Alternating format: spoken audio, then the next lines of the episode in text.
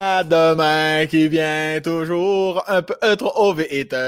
Aux adieux qui quelquefois ça passe un peu trop bien. Tchouhou! Joe Dassin, souvenir de 1876. Comme d'habitude, on y va dans un intro assez musical, très fluffy, très rond en bouche, très hop-town funky. Moi, j'aime ça.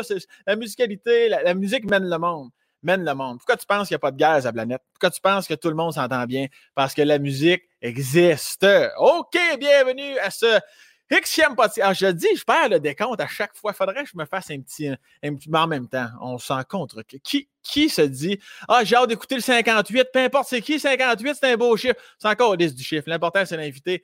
Et on est vraiment gâtés aujourd'hui, mais juste avant, on y va avec notre commanditaire de la journée qui soutient mon podcast avec son Sam. Polysleep, madame, alors que Big Mike est là. Il met le code promo Polysleep. Pour ceux qui ne le savent pas, je pense que c'est la trois ou quatrième fois qu'il nous commandite. C'est, ça se veut du matelas, là, on puis plein d'autres choses. Tu peux aller voir sur le site. Euh, je tiens à dire que le matelas Polysleep offre un contour de soutien intégré qu'aucune marque de matelas de, euh, mousse pardon, ne propose sur le marché. Tu dis, mais oui, mais Sam, dis-nous les avantages, ce gros épais. Reste dans ton linge, papa s'en vient. C'est que si vous dormez sur un matelas à ressort et que vous avez peur de passer à un matelas de mousse, ça paraît que je lis? Ça paraît pas, la gang, hein? C'est je veux tellement pas faire. Chris, les gens me soutiennent. Je veux pas faire de merde. Cette caractéristique aidera grandement car elle permet d'apporter un soutien équivalent au milieu et sur, et sur les bords du matelas. Voilà. Alors, euh, souvent, c'est le problème principal des grands nombres de matelas de mousse. Mais avec Polysleep, je te le promets, j'en ai déjà essayé. Papa te le confirme ici, tout va très bien aller. Surtout euh, si tu dors sur le côté, moi, je dors sur le côté. Et euh, mettons que tu te rapproches des bords du matelas, ben ça ne s'affaisse pas pour plus de confort. Puis moi, je le sais, j'aime ça dormir hand Une jambe, une couille sur le side. Moi, j'aime bien ça, tu sais, ces affaires-là. Fait que quand le rebord me tient, je peux m'accoter le semi-prep testiculaire sur la cuisse du quad. Fait que moi, Polysleep, je les aime bien gros pour ça. Ça me soutient partout, de Yuska Succius, du bord, de la surface, de la superficie, du, matelas. Voilà, ça c'est important je te le dise. Et euh, évidemment, ça apporte une meilleure longévité au matelas. Pourquoi? Parce que c'est de la qualité. À un moment donné, je n'invente pas de la merde. Et euh, note qu'ils m'ont dit. Il y a une note ici, puis je vais te la dire. OK, euh, je vais parler comme si j'étais policier. Nous avons développé un article pour montrer nos différences avec la compétition. Les tests euh, sont menés par un panda. Ça, ça me touche. Euh, c'est assez ludique et ça permet de voir de façon très claire ce que j'explique au niveau du contour de soutien. En tout cas, bref, la vidéo. Il y a une vidéo que Mike, tu as vu la vidéo. En tout cas, tu vas sur le site de, ce que tu as vu des vidéos. Il faut que tu as là-dedans. Mike a fini les vidéos. OK, alors, euh, je vous rappelle que Polystep aussi fabriqué à Montréal. Les livraisons sont gratuites et c'est sans nuit d'essai. Mais je te le dis, après une, tu vas être satisfait.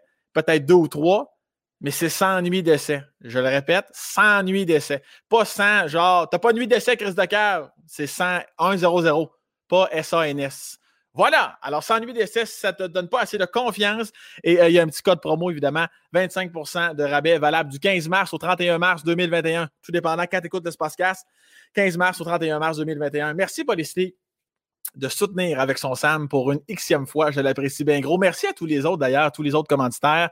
Si vous revenez à la charge, j'imagine ça fait une différence pour vous, ça fait une différence pour moi. Tout le monde est heureux. Si jamais tu écoutes de ce podcast actuellement puis tu te dis, Chris, moi j'ai une petite moyenne, grosse entreprise, jeune, vieille, peu importe, puis ça me tenterait d'avoir un peu de visibilité sur son podcast. Parce que mine de rien, ce podcast-là, ça reste sur le web pas mal euh, éternellement. Tu peux écrire. Il y, a, les informations sous la vidéo. Ça va nous faire plaisir de te prendre en charge. Mon petit coco, ma petite cocotte, mon invité d'aujourd'hui d'aujourd'hui, j'en perds mes molaires. Valérie Robert, tu la connais comme animatrice, comme femme exemplaire, comme, comme, dieu d'une civilisation. Ça va être le fun d'y parler. Madame, messieurs, bon podcast!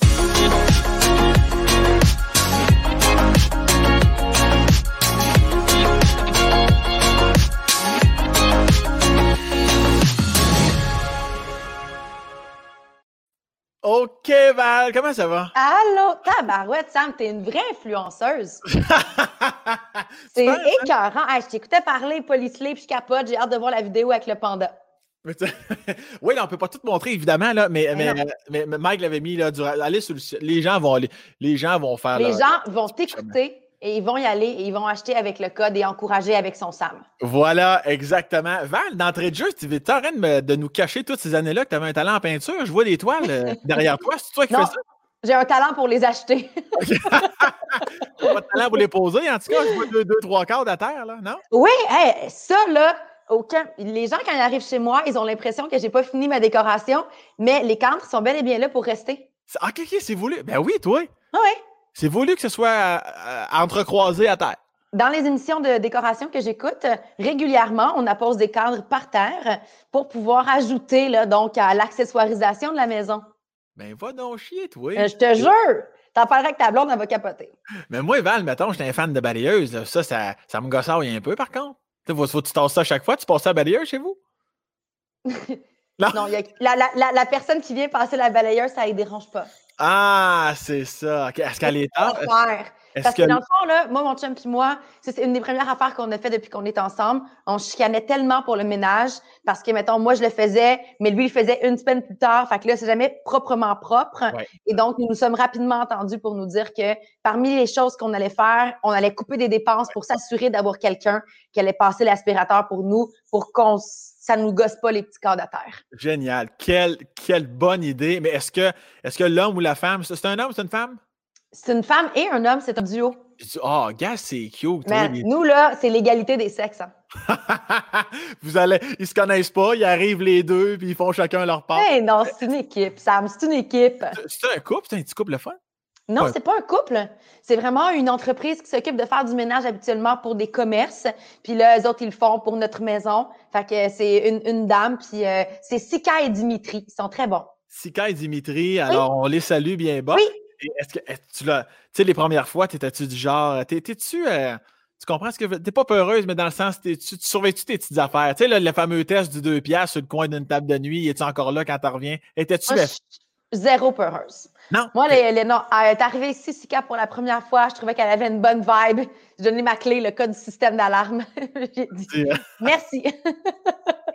en fait, fait t'as pas peur avec fouille, là, parce que des fois, personnalité connue, ça pourrait être. Non, non, non, non, non. Ben non, hey, gars, vas-y fouille, amuse-toi. Si t'es rendu à trouver mes bobettes par les sentir, ça te fait plaisir, man, il n'y a pas de stress. en, autant que tu, en autant que tu les laisses là. En autant qu'ils sont propres après, tu sais, je veux dire, that's Mais toi, parce que je sais, là, il faut dire aux gens que j'ai reçu euh, le chef et restaurateur Martin Junot, qui est ton mari. On l'a reçu, le une couple de semaines. J'ai su quelques cues, évidemment, dans le podcast à ton sujet. Et là, mm-hmm. il semblait nous dire que, de ce que j'entends, là, puis je fais un lien avec ce qu'on parlait, faire le ménage de ta pièce de vêtements, ça doit être assez, assez long. Ça va l'air d'être un château. Tu veux-tu rectifier le tir par rapport à ça? As-tu littéralement un grand pièce pour tes vêtements et tes souliers? Quand j'ai rencontré Martin, dans l'appartement que j'avais, c'était un trois chambres à coucher. Il y avait une chambre où c'était, je, il y avait mon lit, une chambre qui était un bureau et une chambre qui était littéralement que des vêtements et des souliers du plancher au plafond, avec des sacs à main, avec une maquilleuse pour pouvoir me préparer puis tout le kit. Moi, je suis vraiment très coquette. Puis là, quand on a fait construire notre maison, ben il a fallu que je fasse j'ai construit un walk-in. Sauf que là, mon chum voulait avoir un walk-in de vin. Fait que là, lui aussi, un gigantesque cellier. Fait qu'il a fallu qu'on partage l'espace nécessaire pour mes vêtements. Fait que là, j'en ai un peu moins d'espace, mais il a raison de dire que c'est souvent un bordel. Moi, je me lève à 4 heures le matin hein, pour aller travailler pour la radio. Fait que je me lève, je pars, je choisis les vêtements. Si ça convient pas, je me change 18 fois, tout traîne par terre. Puis après ça, durant, mettons, le samedi ou le dimanche, je vais ramasser. Fait que c'est souvent un genre de gros chaos. Puis tu ramasses toi-même. Tu ne laisses pas, mettons, euh, ton équipe de ménage faire ça? Non, non, non. Sika et Dimitri, quand ils rentrent à la maison, j'ai fait un pré-ménage. C'est-à-dire que j'ai pas nettoyé, mettons, là, mais j'ai rangé les choses quand même pour que ce soit une expérience agréable. Et souvent, même, nous leur laissons de la musique. Ils savent comment les haut-parleurs fonctionnent dans la maison. sais, je leur donne des cadeaux à Noël, au jour de l'an, puis tout, puis euh, on est heureux ensemble. C'est donc bien cute. Es-tu bordélique en, comme ton linge, pas toujours évident? En dehors de ça, es-tu une fille rangée ou même à ça, c'est assez catastrophique? Très, très, très, très, très rangée. Même que je pense que c'est très lourd à vivre pour mon chum. Mon chum et ses deux filles qui ont 8 ans et 11 ans sont pas mal traîneux. Eux autres, ça leur dérange pas vraiment. Puis moi, j'aime ça quand je rentre, puis euh, toutes les affaires sont à leur place. Tu sais, je trouve que toutes les choses ont une place. Puis si elles sont pas à leur place, ça se peut que ça me dérange. Fait que, je, ouais, je suis un peu intense là-dessus, mais je suis intense par rapport à moi-même, dans le sens où je vais aller ramasser moi-même. Puis, tu sais, c'est quand même assez rare que je vais chialer là-dessus. Là. Je m'assume pleinement dans mes problèmes. Je suis dans ton équipe là-dessus. Moi aussi, ben oui, Chris, c'est rangé, c'est propre, chaque chose à sa place. Est-ce que j'aime ça? Moyen. J'apprends, ça fait huit ans qu'on est ensemble. qu'à un moment donné, tu apprends à choisir tes combats. Là, y a, dans un couple, il y a des choses que tu trouves cute, il y a des choses non négociables. Puis ça, j'ai mis ça dans, une, dans la catégorie je vais trouver ça cute. Mais quand même, t'es quand même rangé, là, mais jamais autant que moi, tu sais. Fait que Je comprends. Moi, ça fait six ans. Puis j'ai appris avec le temps que c'est un combat que je ne gagnerai pas. Il y a des choses sur lesquelles on peut négocier, mais ramasser les petites choses, euh, c'est ça. Ça, c'est mon toc à moi. Fait que j'assume pleinement, puis je le fais. Puis tu l'as dit, euh, Martin, il avait dit aussi, bon, il y a, deux filles. Euh, dans ton rôle de belle-maman, avant d'aller dans le général, ça, là, d'avoir deux enfants, deux préados, ça s'en vient, tout ça. Est-ce que tu trouves ça lourd en au niveau du rangement de la maison? Ça, avoue que ça te rend passive-agressive des fois, je peux pas croire. Mais à vrai dire, là, en ce moment, on vit avec une fille de 11 ans qui est clairement préadolescente, mais elle, elle est très, elle est très rangée, très organisée. Euh, sa chambre, c'est tout le temps clean. Euh, tu sais, je, je, elle tripe sur le maquillage ces temps-ci, c'est sa grosse fascination. Fait que, tu sais, elle a ses petits produits à la bonne place. Puis là, elle me, pose des questions. Là, mettons, le, le, le, truc pour la lumière, pour le maquillage, c'est juste ici que je mets ça. Elle est comme, tu sais, c'est facile, c'est rangé. Là, c'est plus le, la petite attitude de, de, de préado qui rentre en ligne de compte. Mais la plus petite. Ah oui, hein? Elle a huit ans. Elle est extraordinaire. Léonie, je l'adore. Écoute, si elle pouvait sortir chacun des éléments de sa chambre puis les mettre à quelque part dans la maison, elle, le ferait. C'est incroyable. Écoute, je peux trouver, quand ils partent, là, ils, restent, ils sont ici les fins de semaine parce que leur maman habite à Rosemère. Fait ils sont la semaine à Rosemère pour l'école, puis la fin de semaine avec nous ici à Montréal. Elle peut partir le lundi, là. Il y a un, un bas en plein milieu du salon, L'autre bas, il est dans la salle de bain dans l'entrée. Euh, après ça, il va avoir un genre de yogourt en plein milieu de, de, de, de sa chambre. Écoute, c'est honnêtement, c'est impressionnant. Tu sais, es juste comme Wow! Mais... Je suis comme en crise, mais en même temps, je te trouve vraiment bonne. Mais ça, pour des cerveaux comme toi puis moi, c'est, on peut pas comprendre. On peut pas comprendre pourquoi il y a ton yogourt, il est sa table, mais ta cuillère et sa petite table du salon, entre, le chemin entre les deux, ça, ça, tu laisses ça aller, ça. Qu'est-ce qui s'est passé avec ça, là? Euh, en plus, là, euh, elle, s'appelle Léonie, mais on l'appelle Nini. Nini, elle oublie tout. Elle est très lunatique, tu sais. Fait que là, elle est comme, là, elle a pris sa douche, euh, puis là, après, sa serviette était mouillée, mais là, elle a vu son toutou, il était là, puis là, elle était comme, Oh mon Dieu, mon toutou, je l'aime tellement. Et là, elle a pris son toutou, sa serviette mouillée est restée par terre. Puis là, la douche le lendemain est comme Valérie, ma serviette est mouillée et elle pue.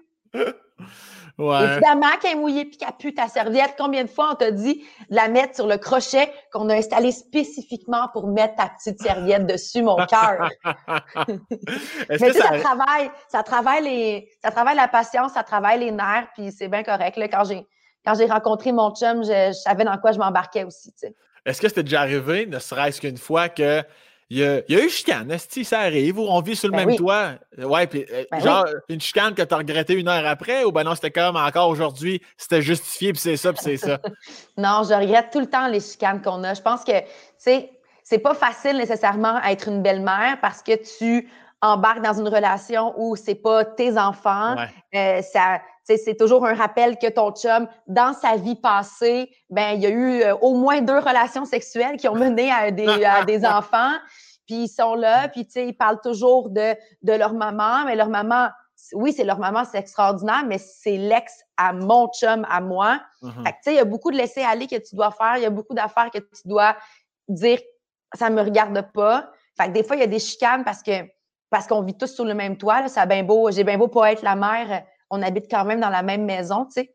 Fait que des fois, il y a des affaires comme la semaine passée, euh, elle, disait qu'elle avait plié tous les vêtements que j'avais lavés, puis finalement, non, les vêtements étaient tous par terre, puis ça m'a mis vraiment, tu sais, j'étais comme, Je les ai toutes lavées, là. Je les ai lavées, séchées. Je vous, je vous, sais, je m'assure que quand vous partez à l'école, toutes vos affaires sont clean. La seule estique d'affaires que vous avez à faire, c'est les plier. Fait que ça, ça me fâche. Mais d'habitude, mon chum est assez bon pour me dire, là, toi des fois, tu sens-tu que c'est le papa qui protège ses petites filles ou ben non, c'est vraiment toi qui as envie d'être trop intense des fois? Ah, ça, ça, serait une très bonne question à poser à mon chum. Euh, je pense que. c'est une bonne question. Je pense, je pense pas que je suis très intense, mais je sais que je suis sévère. Mais c'est drôle parce que les filles n'ont pas cette image-là de moi, tu sais. Encore euh, en fin de semaine, il y, a, une petite amie de la bulle classe euh, qui est venue à la maison pour faire un projet pour l'école qui ont à faire, une maquette. Puis euh, j'entendais ma belle-fille, celle qui a 11 ans, Simone, puis là, elle disait Ah, il y, a des bonbons sur le comptoir.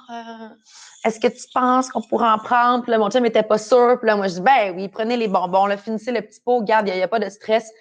Puis là, oh my God, tellement cool. Puis là, je l'entends, tu sais, monter avec son ami. Puis là, elle dit, ouais, ma belle-mère est vraiment comme ça, là. Genre, elle nous laisse vraiment tout faire. Euh, euh, puis avec, avec elle, c'est vraiment Valérie, tout est permis. Fait qu'on peut vraiment comme s'amuser puis faire ce qu'on désire. Là. Elle est tout le temps de même.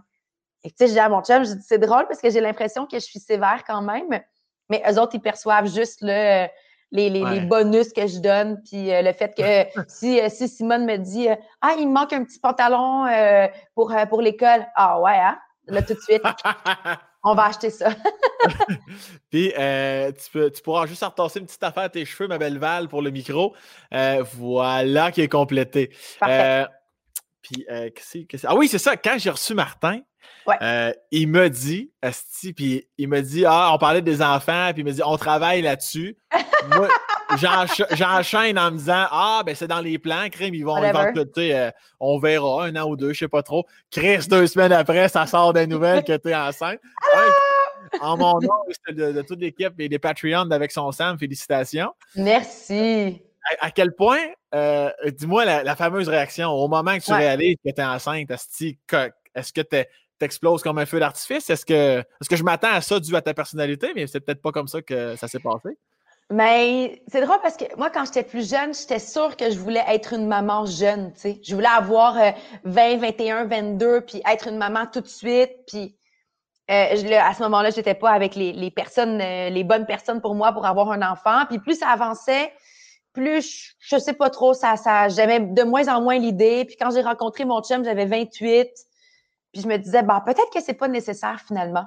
Tu peut-être que, que moi, je vais être une, belle-mère heureuse, puis euh, euh, j'ai des animaux de compagnie, puis je vais être bien avec ça, puis ça va être suffisant pour moi. Puis j'étais rendue au stade où je me demandais vraiment si ça tenterait ou pas. Puis, euh, à force d'en parler avec mon amoureux, on a fini par juste se dire, ah ben, essayons. Tu sais, si on essaye, puis ça marche, ça marche. Si ça marche pas, ça marche pas. Ben, finalement, c'est ça, on a essayé deux fois. wow! Fait que là, je te dirais que la fois où tu regardes le petit bâton puis ça dit que c'est positif, c'est un mélange de euh, Oh my God, c'est vraiment extraordinaire. puis Oh my God, j'ai tellement fucking peur. Là. Je, ne je sais pas vraiment dans quoi je me suis embarquée. Puis encore maintenant, là, ça, là, je, suis, euh, je suis enceinte de six mois, puis la kick dans mon ventre, puis je. Ah, man! Il y a un être vivant là-dedans, c'est vraiment weird, là. Qu'est-ce que je vais faire quand ça va arriver, là? je sais pas. tout ça est magique et extraordinaire, puis c'est un miracle, mais c'est très, c'est très épeurant. Puis est-ce que est-ce que vous avez son nom? Est-ce que, est que vous dites son nom? C'est peut-être secret? On ne le sait pas encore. On ne sait pas. Parfait. Non, on ne sait pas encore. C'est dur, le nom, là. As-tu une liste souvent, les gars les filles, peu importe? Tu toujours quelqu'un dans le couple qui a toute une petite liste de choix ou ben, non, pas en tout? Ça arrive souvent qu'on va parler de prénoms. Genre, on écoute une série ensemble, puis là, ah, tel nom, c'est beau. Ah, telle affaire, c'est beau. Ouais. Mais c'est vraiment dur. Moi, je trouve que c'est une grosse responsabilité. Toi, tu l'aimes-tu ton nom? Oui, je l'aime. Mais t'es chanceux, il y en a plein de monde qui ne l'aiment pas leur nom, là. Je te confirme, il y en a plein de monde qui ne l'aiment pas, oui. fait que, tu sais, non seulement tu décides que tu mets quelqu'un au monde, cette personne-là, elle ne l'a pas nécessairement demandé, là, elle se fait sa petite personnalité, mais ça vient avec un nom que tu n'as pas choisi, peut-être que tu ne l'aimes pas. Maintenant, elle se fait-tu? Au début, moi, je capotais sur Clémentine.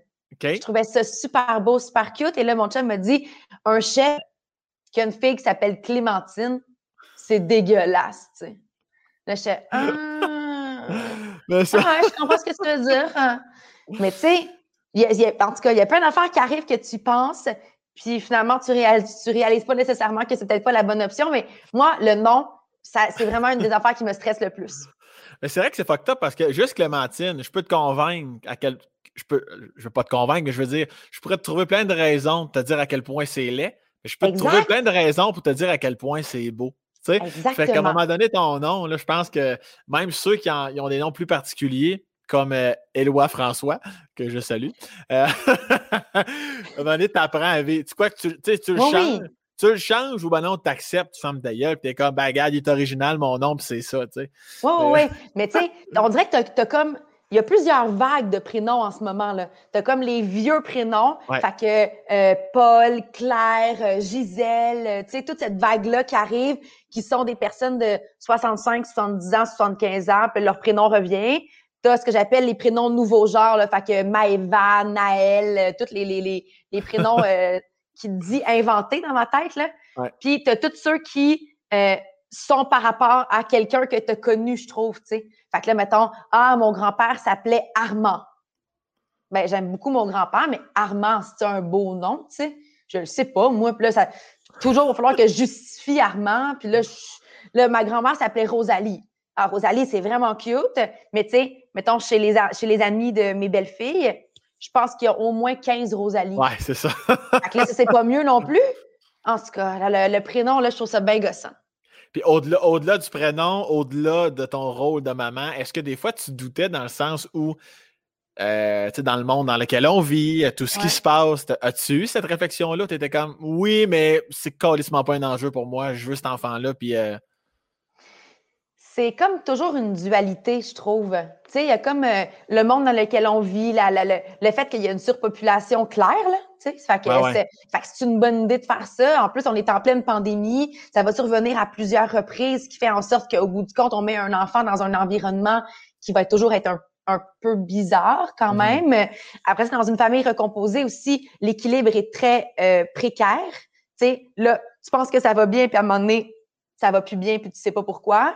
Fait que là, si on amène un autre enfant là-dedans, est-ce que les filles de mon chum vont trouver ça extraordinaire et magnifique? Ou est-ce qu'elles vont avoir l'impression que mon chum puis moi, on s'est refait une autre famille et que là, c'est contre eux autres? Fait que là, ça, ça marche pas. Après ça, est-ce que moi, je veux cette responsabilité-là? Tu sais, c'est quelque chose, là. Pendant, tu sais, je, m'apprête dans, en juin prochain à mettre au monde un enfant puis il va toujours être responsable de moi, tu sais. même mhm. quand il va être grand, là, au bout du compte, euh, s'il y a un problème, il va appeler sa mère ou son père, puis moi, ben ça donne que je vais être sa mère, puis moi, j'aime ça aller voir des spectacles, puis on voyage beaucoup, puis euh, que ça, j'ai de mettre un boulet au pied, tu sais, je sais pas trop. Mais en même temps, c'est comme si je le vois dans l'autre spectre de la chose, comme, tu sais, mon amoureux puis moi, on a décidé qu'on allait créer le petit être humain qui est la moitié de Martin puis la moitié de Valérie. Puis je mhm. pense que c'est c'est comme si on le perçoit comme une aventure qu'on va vivre les deux ensemble. Tu sais, c'est un, un projet qu'on va avoir de prendre un être humain puis de le mettre au monde puis de se dire que on va tout faire pour en faire mhm.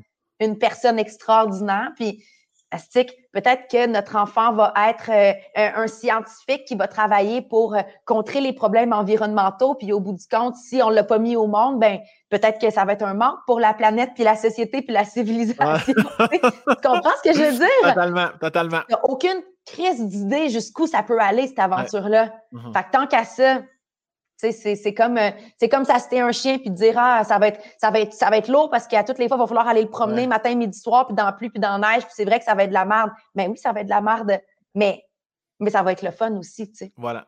Puis euh, toi plus jeune t'étais comme parce que évidemment on te connaît énergique en voyant en jouer coloré. T'étais-tu comme ça plus jeune mettons mettons de ton ton 0 10 ans mettons la petite balle très intense ah c'est sûr Asti très intense T'avais, avais, déjà des, avais déjà des tatous, je pense, à 5-6 ans, je me trompe pas. Hein? vrai, si j'avais pu, je l'aurais fait, c'est clair. Mais tu sais, j'étais quelqu'un qui. Euh, ma mère, elle me disait tout le temps, là, j'étais très, très bonne à l'école.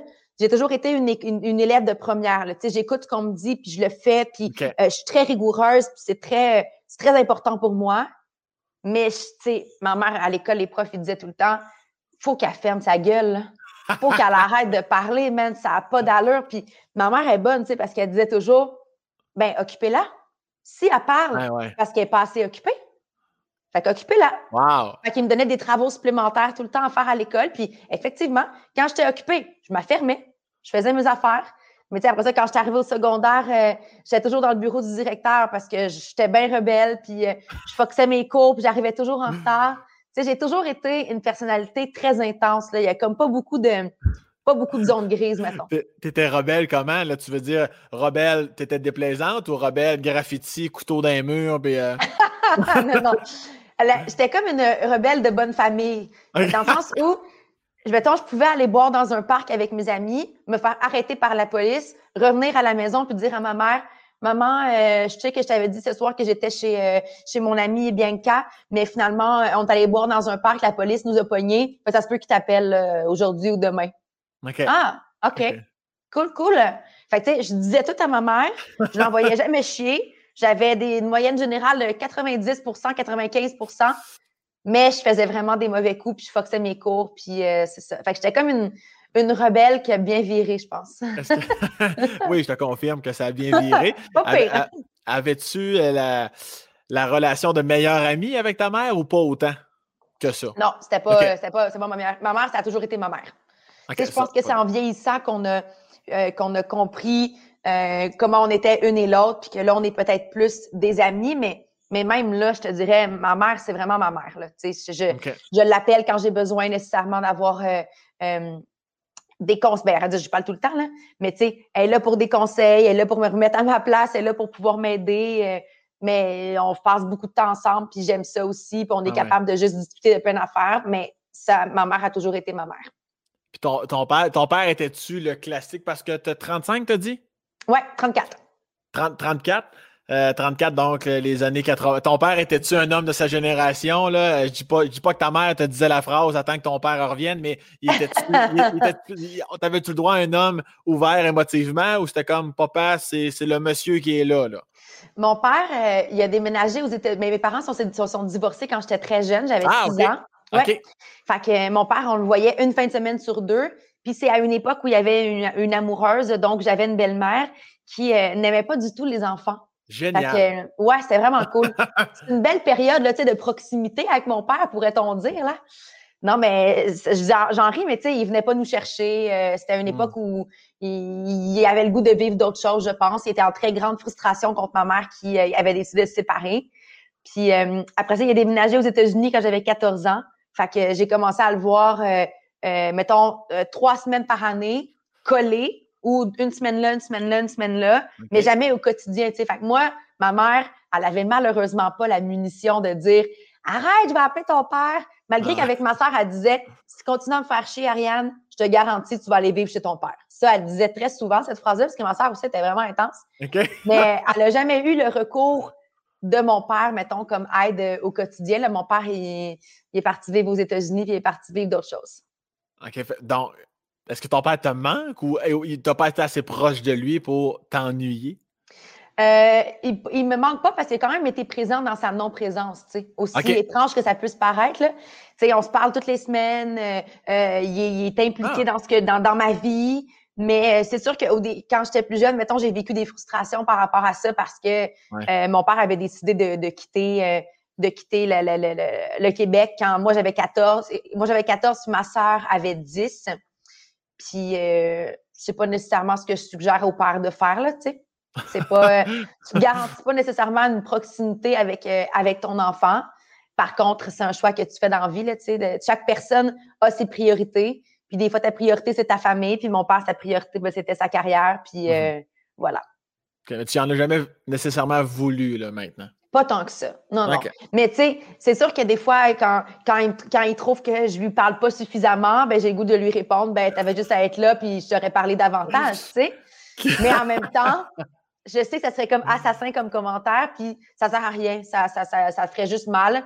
Puis tu sais, je l'aime, mon père, il y a des défauts, puis moi j'en ai aussi, puis je, suis sûre que je vais en avoir en tant que parent, là. Je serai crissement pas la mère parfaite, ça va être ça qui est ça.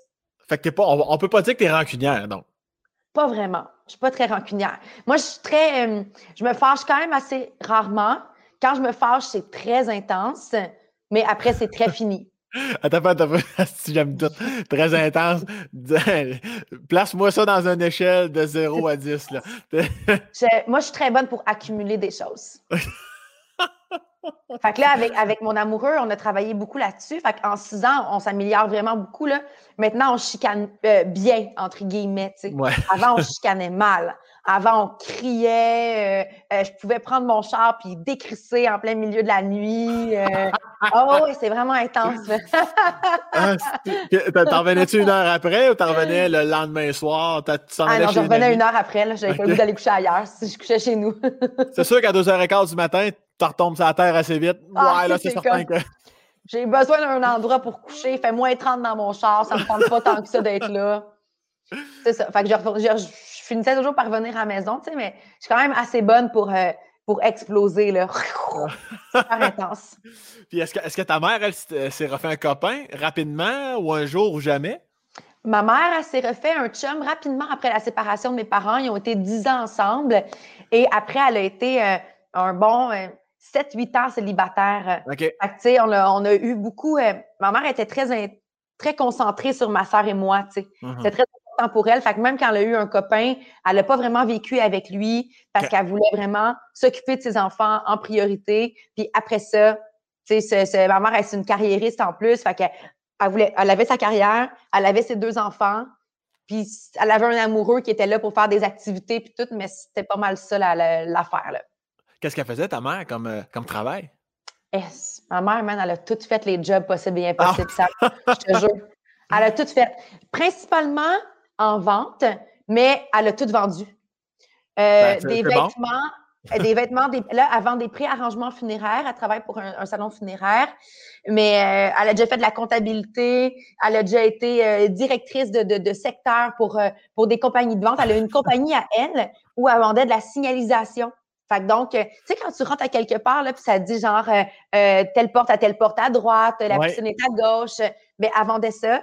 Fait que ah, moi, je l'accompagnais, puis on installait des vinyles dans des maisons, puis dans des, dans des, immeubles. Elle a vraiment tout fait les jobs. As-tu cette petite fibre-là ou pas vraiment? Euh, j'aime beaucoup mener plusieurs projets à la fois. Tu sais. Elle, elle c'est comme euh, chacune des jobs euh, qui étaient une après l'autre, mais qui était, elle avait toujours le goût de changer de secteur, changer de collègue, changer de de, de, de, de job qu'elle faisait concrètement. Puis moi, ben, j'avoue que pour ça, je suis un peu comme ça aussi. Là, j'aime ça. Euh, j'aime, euh, j'aime faire de la radio, j'aime faire de la télé, euh, j'aime écrire. j'ai, j'ai écrit un livre, j'aime faire du magazine. là, j'ai commencé à faire un petit peu de doublage, j'adore ça. C'est comme, ouais, tout, tout me nourrit d'une certaine manière. Puis je pense que j'ai besoin de tout en même temps pour, pour être bien. Puis, euh, plus, plus jeune, faisais-tu du sport? Étais-tu dans les scouts? Étais-tu, euh, avais-tu des activités? Parce que au niveau scolaire, tu l'as dit, c'était A1, mais en dehors de ça, là, tu t'amusais-tu un peu? Ouais? J'ai fait. Euh, moi, j'ai fait. oh, là, là, ça va être pareil comme ma mère. J'ai fait toutes, toutes, toutes les cours possibles et impossibles. Fait que patinage artistique, trampoline, dessin. mais la, la, seule affaire avec moi, théâtre, tout, c'est qu'à chaque fois que je devenais quand même bonne, et qu'on voulait me faire faire, euh, mettons, m'entraîner davantage pour être du côté de la compétition, par exemple. en patinage artistique, on voulait me faire faire de la compétition, on voulait me faire faire des compétitions de trampoline, on voulait me faire faire, euh, j'arrêtais. Puis à chaque fois, ah ma mère, elle, elle, catchait pas, elle disait, voyons, Chris, tu prends un cours pour devenir meilleur, tu sais. Puis là, je disais, ouais, mais ils veulent me dire quoi faire. Moi, ça me tente pas. J'arrêtais. Je lâchais tu dirais-tu plus que tu n'es pas compétitive ou plus que tu as de la misère avec l'autorité et te faire dire quoi faire? Un savoir mélange des deux. Ouais. bon, mais ben, ça va être le fun avec ta fille. Yay! Bienvenue dans ce monde. Puis ta relation avec euh, ta soeur plus jeune, Ariane, ça, ça a-tu toujours été ah, quel, quel, quel type de grande sœur étais-tu? Euh, ça a été. Euh, ça a été. Ah, je cherche mes mots pour bien le dire. Ma pauvre sœur, c'est pauvre elle, tu sais. Elle n'a pas demandé à ce que je parle d'elle dans un podcast, puis je parle tout le temps d'elle, toujours à la radio, puis dans mes affaires. Ah, on n'est pas obligé, là. Mais non, arrête. Ma sœur, je l'ai. Euh, on, a longtemps eu une relation où je pense que j'ai pas été super fine avec elle, tu sais. Je l'utilisais beaucoup. J'avais une demi-sœur à l'époque. Puis euh, on était vraiment très près les unes, euh, une de l'autre parce qu'on avait le même âge. Puis ma sœur, pour, pour qu'elle puisse gagner notre amour, entre guillemets, à ma, belle, à ma demi-sœur et moi, il fallait qu'elle, écoute, elle faisait pitié, là. Elle dépensait tout son argent pour aller nous acheter des bonbons au dépanneur parce qu'elle voulait que, qu'on l'accepte. J'ai fait faire des trucs épouvantables à ma sœur. C'était vraiment. J'étais pas une, une bonne grande sœur. Quoi la, pire affaire? T'es comme, hey, ça, là, j'aurais beau lui donner 100 000, j'en reviendrai pas que j'y ai dit ça ou j'y ai fait faire ça.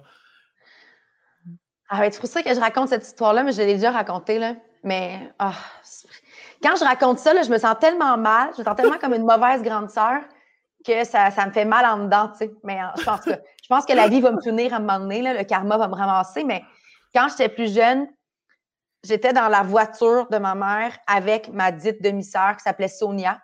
Et on était allés dans la voiture, puis ma sœur, elle voulait entrer dans la voiture. elle était quatre ans plus jeune que nous. Fait que nous, on était ados, puis elle était, c'était une enfant, là, ça qu'elle nous écœurait, tu sais. Puis j'avais dit à ma sœur, si tu veux entrer dans la voiture, regarde par terre, il y a du caca de chien, là, mange un petit bout. Fait que là, j'ai. Fait ma sœur, euh, elle a mangé un petit bout de caca de chien. Là, quand elle a voulu entrer dans la voiture, on lui a dit Ah, tu sens la crotte! Fait que là, finalement, elle n'a jamais entré dans la voiture. Avoue, ah.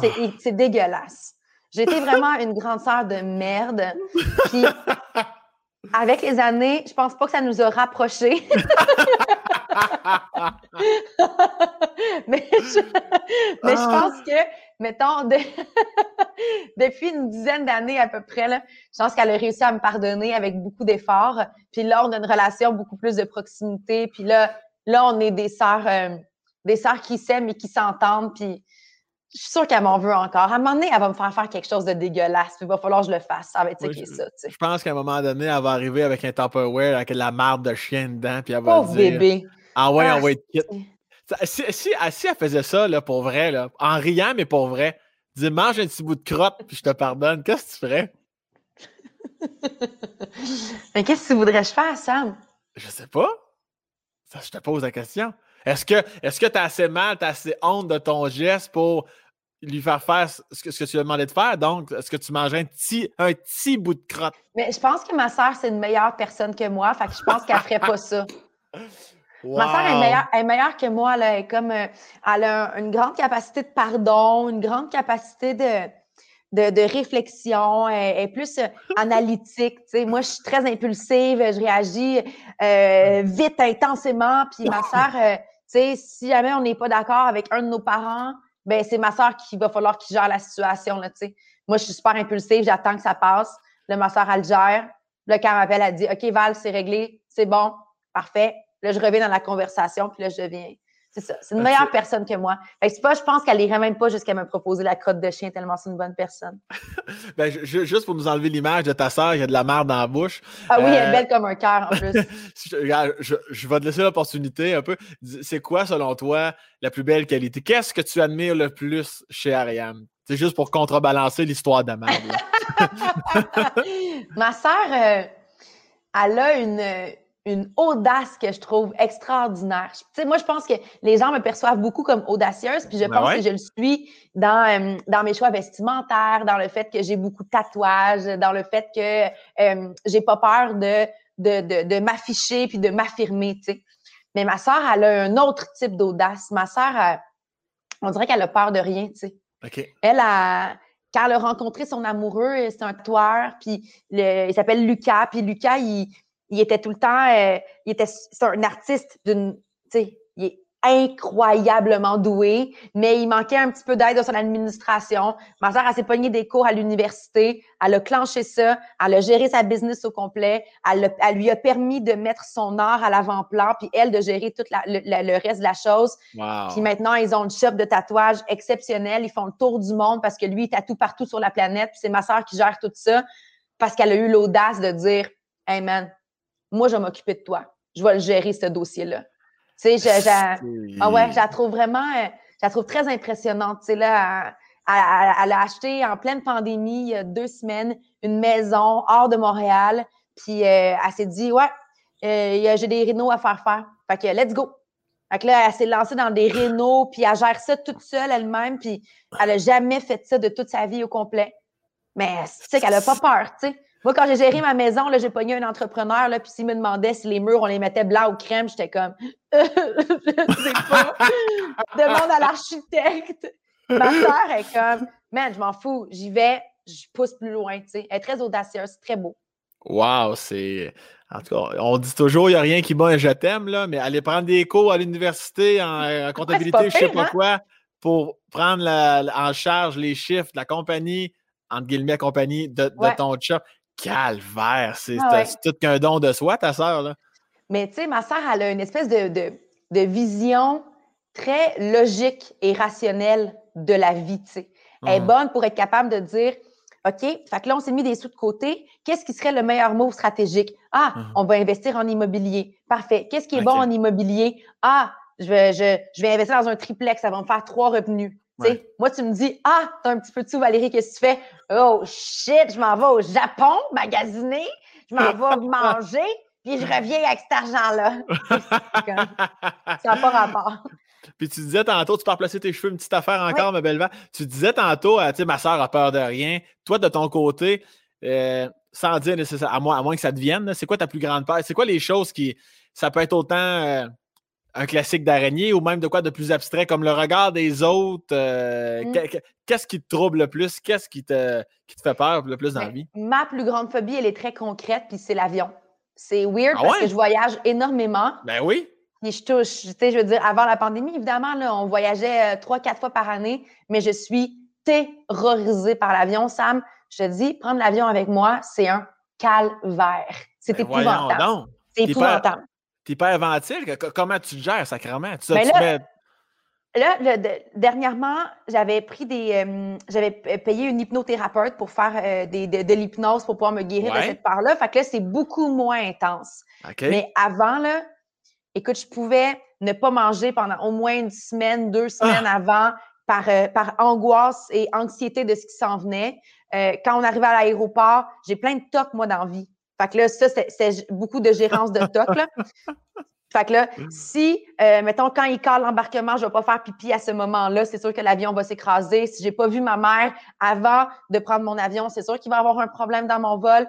Là, encore en ce moment, un de mes plus gros tocs, c'est quand on est assis, mon chum et moi, dans l'avion, si je prends l'avion toute seule, il faut que mon chum me dise que ça va bien aller, mais je ne peux pas lui demander qu'il me le dise parce que sinon, c'est comme si j'ai jinxé l'affaire et que là, ça ne marchera pas. Il va y avoir un problème dans l'avion, tu comprends? C'est sûr. Pendant longtemps aussi, je n'ai pas été capable de, de, me m'accoter sur mon banc. Ouais. Parce qu'une fois, je m'étais accoté sur mon banc, puis il y avait eu des turbulences. Ah, Je me suis dit, ben c'est parce que je me suis côté qu'il y a eu des turbulences. Fait que je passais mes vols au complet, pas à côté sur mon banc pour être sûr. Puis je pouvais pas non plus mettre de film parce qu'une fois, j'avais mis un film, puis il y avait eu de la turbulence à ce moment-là. Fait que euh, c'est très intense mon affaire, puis je finis toujours par euh, euh, prendre beaucoup trop de petites bouteilles de vin, puis là, Là, je m'endors au bout du compte. Fait que c'est juste triste.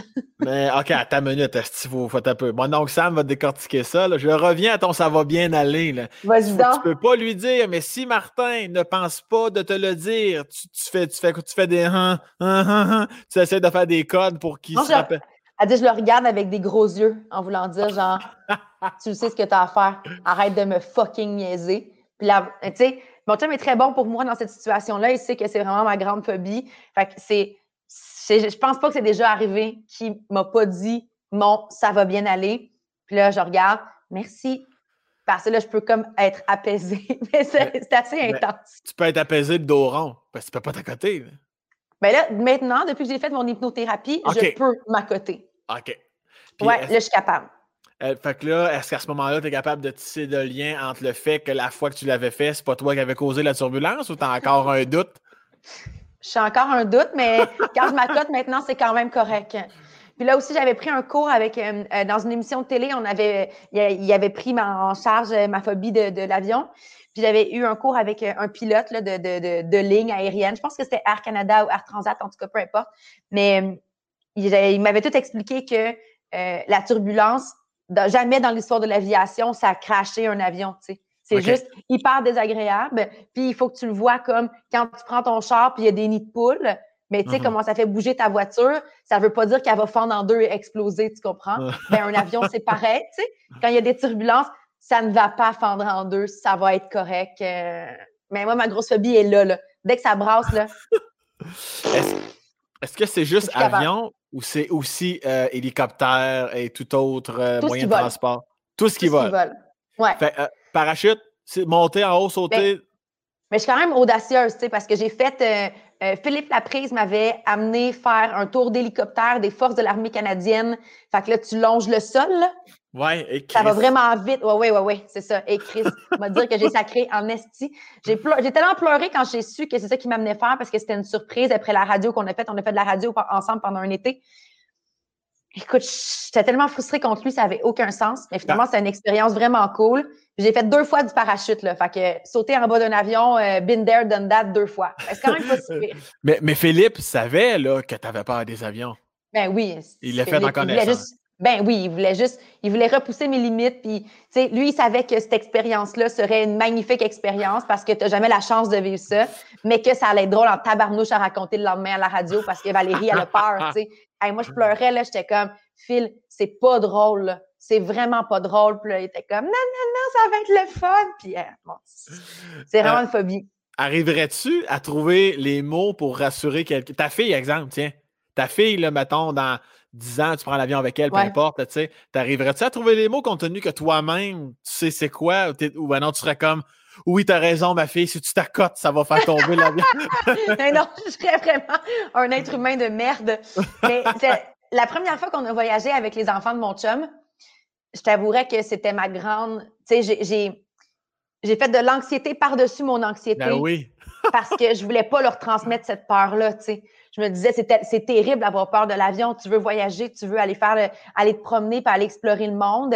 Mais je te confirme que pendant les 12 heures de ton vol jusqu'en Asie, sais, je veux dire, tu vas être sur ton banc en train de pleurer, en étant tétanisé, puis la seule manière de t'en sortir va être de prendre des pilules, puis de l'alcool, puis d'essayer de, t'endormir, tu sais. C'est ça, c'est ça la réalité de la phobie de l'avion, tu sais quand j'ai commencé avec les, à voyager avec les filles de mon chum, on dirait que tu ris parce que tu trouves ça triste ou euh, pathétique? ou, euh? non, parce que je, te trouve cute. C'est parfait. tout, est beau.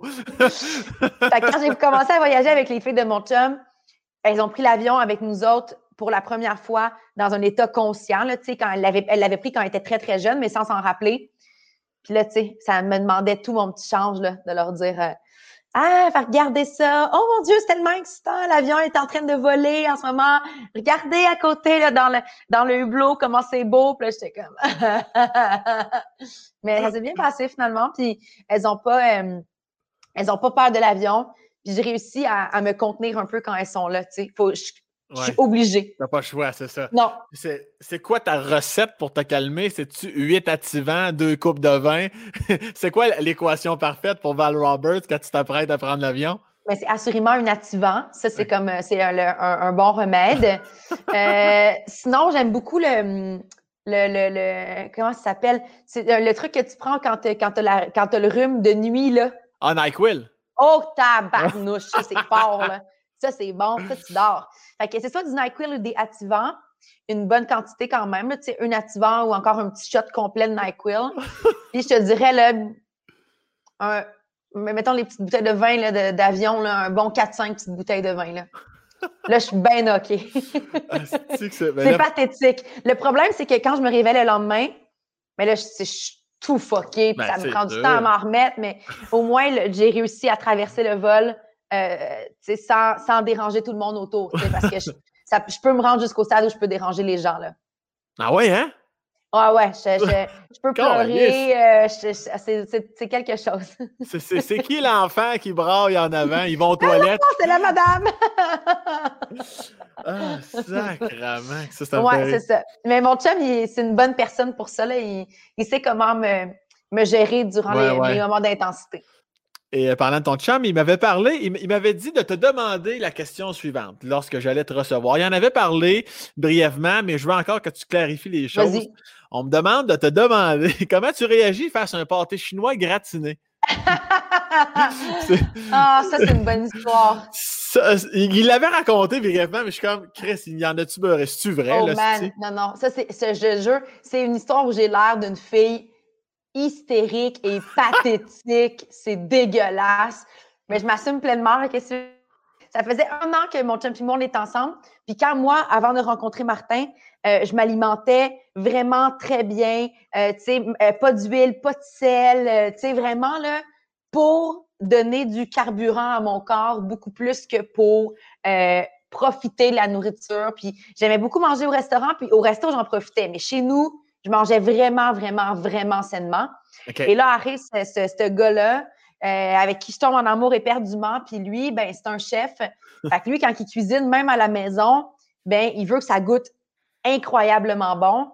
Fait qu'il met euh, du beurre, du sel, de l'huile, de la crème. Puis tu sais, c'est un nouveau couple en plus. Fait que j'ai l'impression qu'on se garde davantage, puis on boit plus d'alcool. Puis à un moment donné, ça fait un an qu'on est ensemble. Et Sam, je catch que j'ai pris entre 10 et 15 livres comme faux. Là, Moi, je mesure 5 pieds 1. 5 pieds 1, si tu ajoutes 15 livres à ça, là, ça paraît. Tu sais, c'est pas, c'est pas, oh mon Dieu, j'ai un petit peu plus de cul, là, tu sais, c'est comme, oh shit, qu'est-ce qui s'est passé, mes pantalons me font plus, tu sais. Et là, je réalise que c'est ça, je, me sens pas bien dans mon corps, puis mes vêtements me font de moins en moins. Fait que j'ai à mon chum, j'aimerais ça que désormais, tu fasses attention quand tu cuisines, tu sais, moins de matière grasse, moins de sel, puis je vais essayer de moins boire en plus, puis il faut que je me reprenne en main, je capote. Ouais. Et dans cette, dans cette lancée-là, à un moment donné, je dis à mon chum, ah, j'aimerais ça manger un pâté chinois, tu sais. Un pâté chinois, mais tu sais, dans les pommes de terre, euh, essaie de mettre euh, pas trop de gras, puis prends la viande extra maigre, puis tout, puis... Mais mon chum, dans l'optique où je te rappelle qu'il veut que ça goûte bon, mais ben, lui, il fait à sa manière et en plus, il gratine de d'une ben grosse couche de fromage sur le top. Là. Il fait exprès. Chris, ça baigne dans l'huile, Sam. Ça baigne dans l'huile. Quand il l'a sorti du four, là, il y a peu de mots pour décrire la sensation que j'ai vécue. Je me sentais trahie par son mystique de pâté chinois. Puis là, j'étais désemparée. Puis on avait les enfants avec nous autres. Puis je pense qu'ils avaient trois ans et cinq ans, peut-être trois et six, genre. Et je suis partie à pleurer comme un bébé là là. Et je suis allée dans ma chambre me coucher et je n'ai pas soupé. Je ne suis pas sortie de la chambre de toute la soirée au complet. Et encore à ce jour, mes belles-filles et moi, on parle de cette anecdote pathétique où j'ai pleuré à cause du pâté chinois gratiné. Mais encore à ce jour, je maintiens mon point. Chris, j'avais dit de le faire santé puis de le gratiner. C'est son problème. Mais là, mais là c'est un, un gag qui te faisait, là. Je te jure que non, Sam. Martin, là, je te jure, c'est un cuisinier incomparable. Il a gagné le prix du meilleur cuisinier au Canada. Il est incroyable. Mais pour un cuisinier professionnel versus toi et moi, la quantité de sel, quand il dit qu'il n'y en a pas beaucoup, c'est une joke, il y en a un shitload de sel. Mais tu fais juste écouter les émissions de cuisine. Euh, euh, j'écoutais, moi j'écoute Masterchef Australie. Ouais. Puis euh, quand à chaque fois, je le sais, là, ça fait des années que j'écoute ça, je suis habitué de voir les images. À, chaque fois, Asti, je suis sans mots de voir la demi-livre de beurre dans le poêle pour faire revenir des échalotes. Je suis comme, mais on lisse. Oui, puis eux autres, ils trouvent que c'est pas beaucoup. Ils trouvent que c'est normal. Encore, là, après six ans d'amour, là, de mon chum et moi, on chicane encore sur la quantité de beurre puis de, de corps gras qu'il met. Je suis comme, Martin, ça n'a pas d'allure la quantité que tu mets. puis en plus, quand il sent, tu sais, il nous fait un incroyable risotto. Puis là, il est super fier parce qu'il dit qu'il n'y a pas de corps gras dedans, tu sais. Mais je l'ai vu, là, la demi-livre de parmesan que tu as mis à l'intérieur. Puis après ça, quand il sert, pour que ça goûte meilleur, il met de l'huile d'olive autour. Ben c'est sûr que c'est meilleur. Mais mon corps, y a-tu besoin de toute cette huile d'olive, de tout ce parmesan-là? ben, tu sais, il y a peut-être un compromis à faire à quelque part, mais pour lui, puis je comprends, c'est sa job, puis il veut qu'on mange vraiment bien. Fait la, quantité, tu sais, c'est relatif, là. Lui, c'est tout le temps plus, puis c'est normal qu'il y en a plus. Quand vous vous êtes mariés, qui a décidé du menu? C'est lui, c'est son équipe qui l'a fait? C'est comment ça, comment ça a fonctionné, la bouffe? Non, on voulait faire ça vraiment, euh, on voulait faire ça vraiment relax, le mariage. Fait que c'est des food trucks ah oui, je pense qu'il l'avait. à l'extérieur de la salle, il, y avait, euh, il y avait trois food trucks, puis c'est toi qui sortais de la salle, puis tu allais grabber que tu avais le goût de manger, puis tu retournais t'asseoir. Il n'y avait pas de repas assis. on était assis, mais il n'y avait pas de service ou quoi que ce soit. on voulait vraiment que que les gens aient le goût. Il y avait, tu sais, il y avait Grewman qui était là pour, euh, pour faire des tacos. Il y avait euh, pas de cochon dans mon salon qui servait plus cuisine un peu française. C'était bien relax.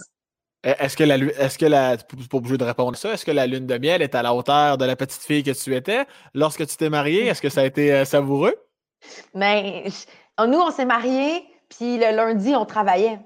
fait que, c'était comme pas vraiment eu de, lune de miel dans le sens où on n'avait pas nécessairement le temps.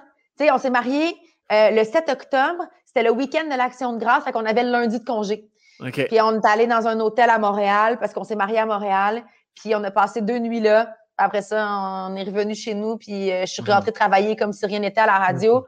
Fait qu'il y a pas, on n'a pas vraiment eu de lune de miel, mais tu sais, en même temps, je nous considère quand même vraiment chanceux parce que en, les, mettons, les, les, trois, quatre premières années avant notre mariage, on a eu la chance de voyager énormément.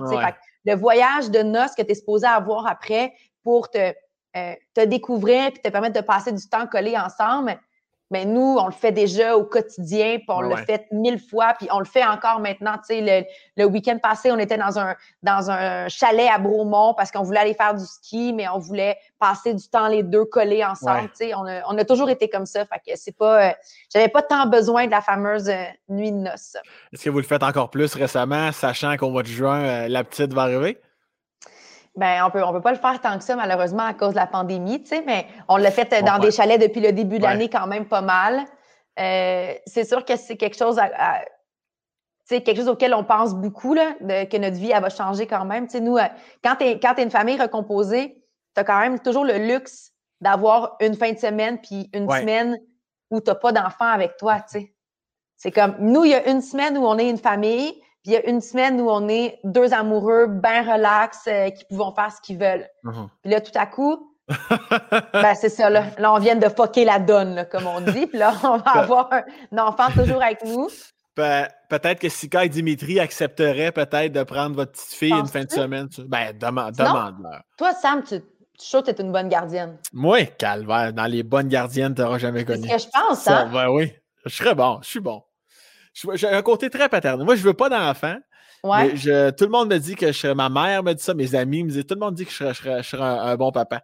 Est-ce qu'il y a du euh, monde qui te dit euh, que, que, tu vas changer d'avis en vieillissant puis des ben affaires de même? Ou... Je, je, les entends toutes, mais comme bien des choses dans ma vie. Même, hein? hein? C'est gossant quand même, ça. Oui, ouais, ben moi, j'ai cette capacité, d'autres défauts, mais j'ai cette capacité-là, là, que ça, me coule sur le dos. En plein. Moi, j'ai pas besoin de ah personne. Moi, j'ai pas besoin de personne dans la vie pour savoir ce que je veux, ce que je veux pas, ce que j'aime, ce que j'aime pas. Moi, la terre entière, tu sais, des fois, mettons, tu es avec des amis, là, tu veux aller euh, au Subway, mettons, puis là, tout le monde s'en va au team. Ah, c'est bon, si tu vas aller au team, moi, tabarnak, allez-y les neuf au team. moi, moi, tu sais, j'ai. Non, non, je m'en fous. comme, j'entends ce que vous dites. Je ne suis pas fermé, j'entends, mais il n'y a rien en date qui, qui, me fait changer. Mais euh, pour l'instant, vraiment pas. Là, j'ai, mon gros Akita, j'ai ma grosse brute. Je, suis mon oncle, je ne sais plus combien de fois. Je suis parrain deux fois. Euh, j'aime ce rôle-là. Mais non, l'appel des calvaires que non, ça ne vient pas me chercher du tout. Moi, c'est une amie, euh, Anne-Marie Wittenshaw, qui m'avait dit à un moment donné, elle, elle, avait, pour vrai, elle, elle m'avait dit, moi, pendant des années, j'ai pas voulu d'enfant, zéro. Genre, mm-hmm ça me tentait pas pantoute. Puis elle disait, je me suis réveillée un matin, puis ça faisait Ah, non, ben je veux des enfants finalement. puis ils ont fait deux filles, puis ils sont super heureux. Puis elle disait, tu vas voir, elle dit, moi, ça, ça a comme été un déclic. Puis c'est comme si, d'une certaine manière, c'est un peu ça qui s'est passé aussi pour nous autres. Mon chum, il est quand même 10 ans de plus que moi, tu sais. Puis il y a des enfants qui sont quand même beaucoup plus vieux. Puis là, plus ça avançait, puis plus pour lui, c'était une question de, tu sais, déjà que je vais retomber dans les couches, puis tout, ça, m'emballe, je trouve ça vraiment le fun, puis j'ai le goût qu'on le vive ensemble. Mais je suis pas mal plus vieux, puis qu'est-ce qui va arriver avec mon enfant qui euh, va avoir 20 ans, puis moi, je vais en avoir 65 ans, Ça me tente bien gros de vivre ça, puis à un moment donné, c'est ça. C'est un genre de déclic, un peu comme Anne-Marie, là. Je trouvais que les bébés, il était plus, il avait l'air plus cool que d'habitude. oui, puis si ma mémoire est bonne, euh, je ne sais plus c'est quel podcast, mais euh, je pense qu'elle avait dit que c'était ça. Euh, elle avait vu une fille dans son entourage très proche, c'était sa meilleure amie, elle, est enceinte. Puis quand elle a vu ça, elle a comme fait, hey, ça c'était, elle a comme flippé de bord d'une shot. Oui, mais on dirait que moi, en tout cas, ça m'a fait ça, d'avoir des gens autour de moi qui ont des enfants, puis de voir. tu sais, moi, j'ai moi, je considère déjà que j'ai deux enfants. Tu sais, les filles de mon chum, je Ben les ai oui. rencontrées, elles avaient deux ans puis cinq ans. Fait que, tu sais, Ouais. euh, j'ai- droit à des je t'aime, des câlins, des bisous, des photos. Uh-huh. euh, on fait des événements juste, tu sais, on sort juste les trois ensemble. euh, Des fois, juste une des deux filles avec moi, tu sais. Elles disent souvent que- que- qu'elles me considèrent comme une figure parentale puis comme une deuxième maman jusqu'à dans une certaine manière, tu sais. Ben oui. Fait que moi, on dirait que je considère que j'ai déjà deux enfants. Mais Et- tu sais, il me manque quand même la petite partie de, de qui soit biologique, il me manque la petite partie de zéro à deux ans. Puis quand je checkais mes amis, je ça a l'air quand même cool comme expérience, tu sais. On dirait que je, je trouve qu'il y a quelque chose là qui doit être vraiment spécial à Mhm. vivre. Puis qu'est-ce que ça fait, tu sais? Là, je, là, je vis la partie dans, dans mon corps, mais qu'est-ce que ça fait quand tu prends un petit être humain, là, puis tu l'as fait, man? C'est weird, là! Tu sais, je- moi, dans, Ouais. mon, dans mon ventre, j'ai fait un cerveau. C'est quand même... Il y a un humain qui va naître avec un cerveau, je l'ai fait dans mon ventre. Je- je- en tout cas, moi, je suis encore bien émerveillée par ça. As-tu- Ouais, surtout. J'allais dire surtout les, les premières secondes que tu l'as. C'est ça, Ah, faut sais. qu'il enlève là, euh, en termes médicaux le jus de plot qu'il appelle Valérie. Ah, man! c'est des termes. Ça, là, ça, Ouais. je vis dans le déni de toute cette expérience-là, d'ailleurs. Moi, là, j'ai- hâte, hein? Oh, dude, je l'ai dit à mon médecin, là. je, suis- rendue à 23 semaines. Là, elle m'a dit, à partir de maintenant, le bébé, il est viable. Donc, si jamais tu accouches, ce qu'on ne souhaite vraiment pas, mais mettons que ça arrive, de nos jours, grâce à la médecine, on peut le sauver. Et donc, c'est le temps de commencer à penser à l'accouchement. Je ah ah, ah ouais, ah c'est cool. On checkera ça, là. Là, non, mais Val, faut que tu commences à lire là-dessus. Ah ouais, ah ouais, inquiète pas. Je vais commencer à lire là-dessus, pas de stress. Mais tu sais, moi, là, si c'était juste de moi, j'aimerais ça arriver à l'hôpital, qui me donne l'épidurale, j'aille pas mal, relax, on le sort de là. Je vis dans le déni de tout ce qui s'est passé comme fluide qui est sorti de mon corps.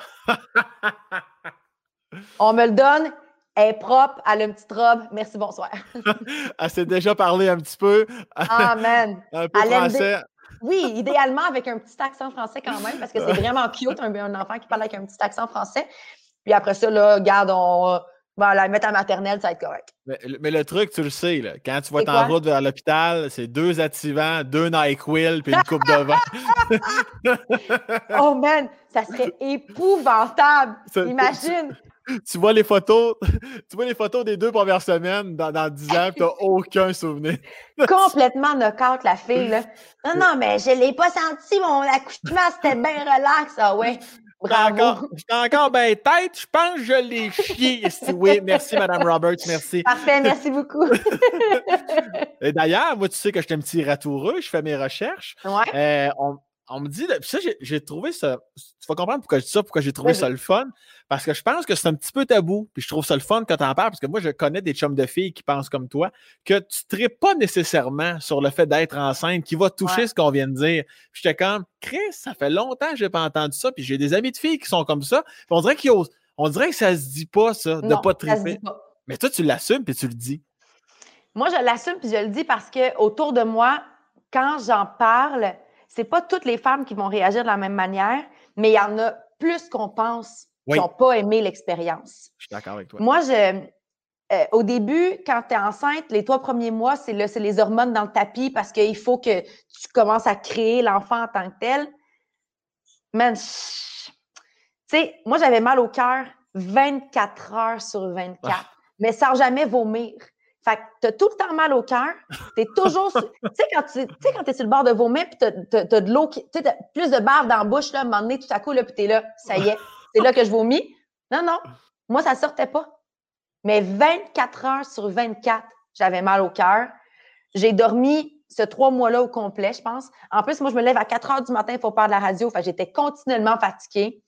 Puis, t'es hyper hormonal. Fait que c'est comme, c'est comme si t'étais, tu sais, les SPM, là. Mais là, Mhm. c'est ça fois pu- puissance 1000, tu sais. Puis tu comprends pas ce qui se passe. Puis là, ton corps, il prend des drôles de shape. Puis là, c'est c'est supposé être beau, puis magique, puis gracieux. Puis je comprends le, le miracle de la vie, tu sais. Je trouve ça incroyable. Je me, je me trouve privilégiée d'avoir Ouais. eu la capacité d'être enceinte aussi, tu sais. Moi, j'ai du monde autour de moi que ça fait euh, un an, deux ans, trois ans, quatre ans qui essayent, qui font du in vitro, Mhm. qui désirent tellement avoir un enfant. Puis moi, j'ai j'ai réussi à être enceinte. J'ai, j'ai- avec mon chum, ça s'est bien passé, ça s'est passé naturellement. Fait que je me trouve vraiment privilégiée, mais j'ai hâte de voir mon enfant, puis j'ai hâte d'avoir euh, d'avoir une fille. Puis tu sais, là, je fais des blagues sur mon accouchement, mais j'ai hâte de la voir pour la première fois, tu sais, de faire comme « Oh shit! Allô! » que- Tu sais, je t'ai faite, man, c'est hot en tabarnouche, mais tu sais, là, elle a commencé à kicker. Je trouve ça bizarre, tu sais.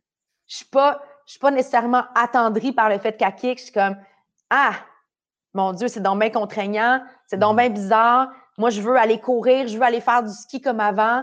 Puis là, euh, si je monte les marches, si je t'ai soufflé pendant 45 minutes, tu sais, je, trouve qu'il y a beaucoup de contraintes physiques puis de limitations qui viennent avec ta grossesse. On te le dit pas nécessairement parce que les femmes, on te demande de trouver ça donc bien extraordinaire ce que tu es en train de vivre. Mhm. Puis plus j'en parle, plus je réalise que ben il y en a plein de femmes man, qui trouvent ça vraiment difficile d'être enceinte, qui Mhm. ne trippent pas sur cette période-là, puis que quand finalement ils rencontrent leur enfant, ils sont vraiment contents, puis c'est parfait, tu sais. Mais c'est tabou, mais je pense que c'est important qu'on en parle. C'est que ça n'a pas de bon sens? Totalement. Puis tu parlais de changement physique, tout ça. Est-ce que euh, dans le miroir, est-ce que par rapport à tes changements, tu te trouves laide ou tu te trouves encore plus belle? Parce que tu sais, comme tu, tu viens de dire que je, je vais faire avec le mot laide, mais tu comprends ce que je veux dire?